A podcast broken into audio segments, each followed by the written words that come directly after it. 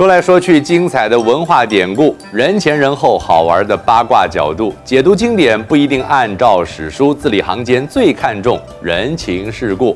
我是冯翊纲，今天说人解字，说一位耳熟能详的人物刘备。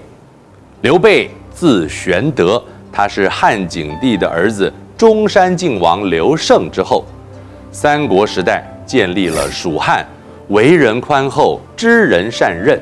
东汉末年，黄巾之乱爆发，刘备、关羽、张飞讨伐黄巾，立功，崭露头角。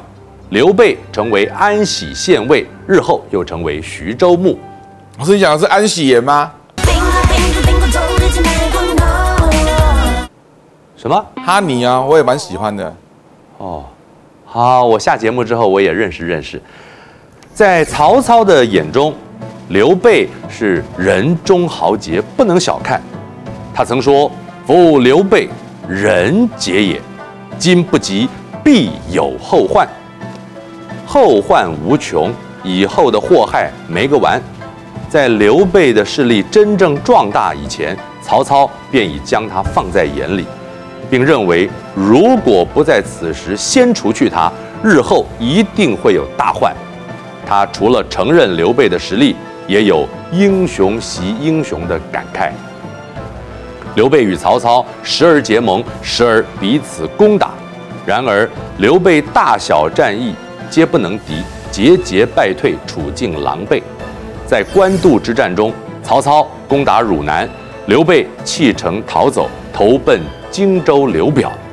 刘表将他安置妥善，以上宾之礼款待，准许他屯田兴野。刘备在此寄住多年。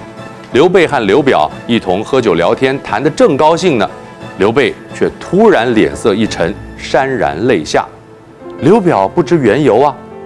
刘备说：“我常年不离马鞍，大腿上不生赘肉，如今不再骑马，腿上赘肉复生。臂里肉生，这个臂就是大腿。时光匆促，转眼我要老了，却不能建立功业，因此悲从中来。臂肉复生，就形容。”过着安逸的生活，无所作为。刘备在新野的时候，听闻徐庶提起诸葛亮是位不可多得的贤才，于是三顾茅庐，请诸葛亮来辅佐，才有了天下三分的战略方针，这就是隆中对。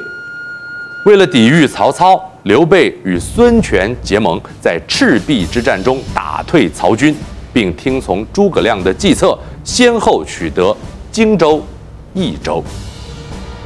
益州牧刘璋为人懦弱，他和占领汉中的张鲁结仇，又畏惧曹操来犯，在部下张松的建议之下，刘璋把刘备请到成都来，想派刘备出兵。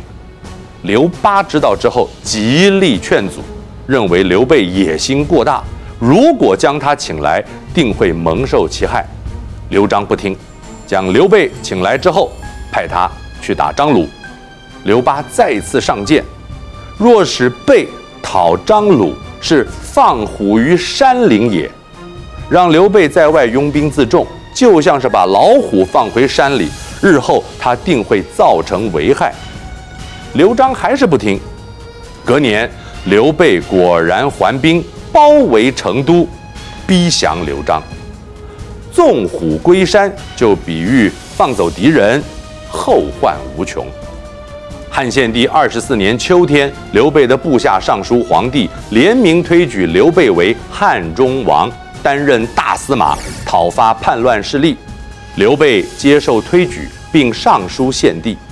国家局势动荡，逆臣曹操当道。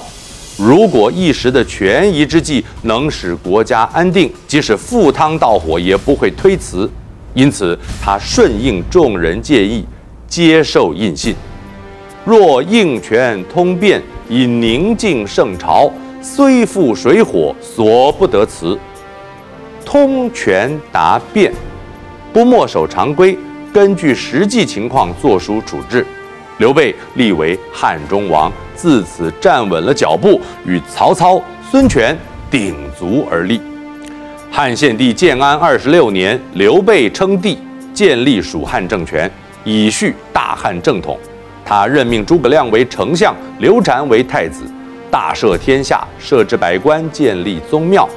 同年七月，刘备不听赵云等人的劝告，执意发兵攻打东吴。起初，蜀军气势如虹。我嫉妒你的爱，气势如虹。哦，这也可以联想。然而，吴国将领陆逊以逸待劳，大败了蜀军。刘备东征失利，退居白帝城。临终之前，托孤诸葛亮，时年六十三岁，是为昭烈皇帝，葬于惠陵。我是冯玉刚，这里是说人解字。